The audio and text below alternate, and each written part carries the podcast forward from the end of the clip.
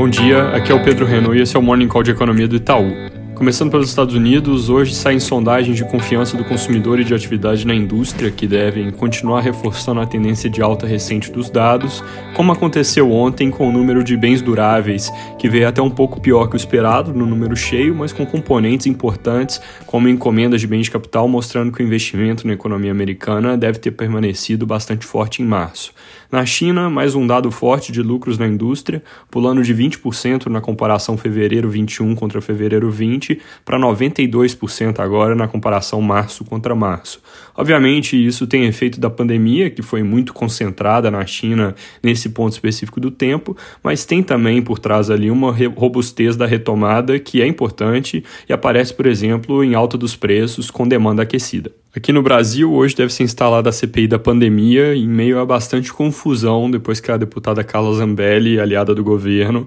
entrou com um pedido que resultou em liminar de um juiz do Distrito Federal proibindo que o senador Renan Calheiros assuma a relatoria. Como já aconteceu em outros episódios, em que às vezes surge uma liminar meio perdida, essa ordem da justiça comum não deve ser acatada. O próprio presidente do Senado já disse que a escolha do relator é questão interna do parlamento. E aí, com isso, o que acontece é que a coisa deve ficar como estava alinhado antes. Renan, relator de oposição ao governo, mas agora talvez com essa postura reforçada pela tentativa que os jornais retratam como de uma certa interferência. Também pode ser editada ainda hoje MP que vai reeditar o BEM, aquele programa de suspensão, flexibilização de jornada trabalhista, mas no escopo de medidas legislativas o foco está sobre a volta da reforma tributária, a respeito da qual o noticiário vai ganhando mais corpo com promessa do presidente da Câmara, Arthur Lira, de entregar progresso no curto prazo, inclusive cobrando do relator um parecer até o início da semana que vem.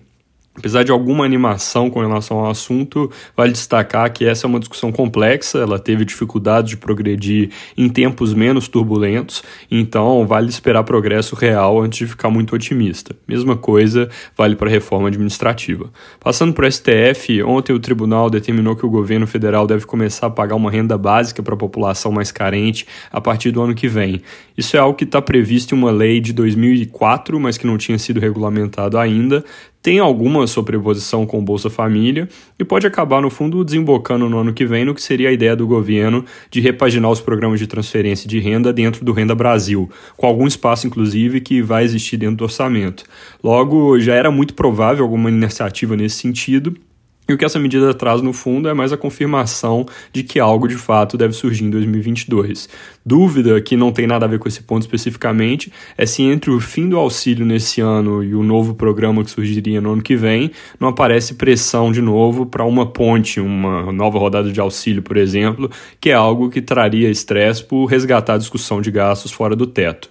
No front de vacinas, a Anvisa rejeitou os pedidos de autorização para importação da Sputnik russa, que tinham sido feitos por 10 estados, segundo a agência, por falta de dados que foram requisitados em mais de uma ocasião e de indicações de falhas no processo de desenvolvimento que colocam em dúvida a segurança do imunizante. Apesar de ser um golpe para campanhas regionais de vacinação, essa decisão não tem efeito nas previsões do governo federal ou sobre o cenário que a gente traça, segundo o qual o Brasil deve ter cerca de um terço da população total total vacinada com segunda dose em junho. Basicamente porque a gente já trabalha com números um pouco mais conservadores, sem colocar na conta vacinas que ainda não estão sendo usadas por aqui. Para terminar, agora às 9 sai o IPCA 15 de abril, ele deve vir com alta de cerca de 0,67% na nossa projeção e consenso de mercado, provavelmente com algum alívio da pressão de combustíveis, enquanto remédios e alimentação devem pressionar para cima. O índice em 12 meses deve ir para 6,2%, com núcleos permanecendo em patamar relativamente elevado. Também acabou de sair o INCC, mostrando alta de 0,95% dos custos da construção, abaixo do consenso, que era 1, 0,26%, mas mesmo assim colocando mais um número que é salgado, com acumulado em 12 meses subindo para 12,8%. Só lembrando, na nossa leitura, esses indicadores de inflação devem, no geral, estar próximos de um pico, que vai ser por volta de maio e junho, dependendo do índice, na medida que, nessa visão ano contra ano, as estatísticas vão passar a comparar coisas mais parecidas, vão pegar preços após a alta do câmbio das commodities, tanto na base quanto no número que está sendo comparado nesse momento. É isso por hoje, bom dia!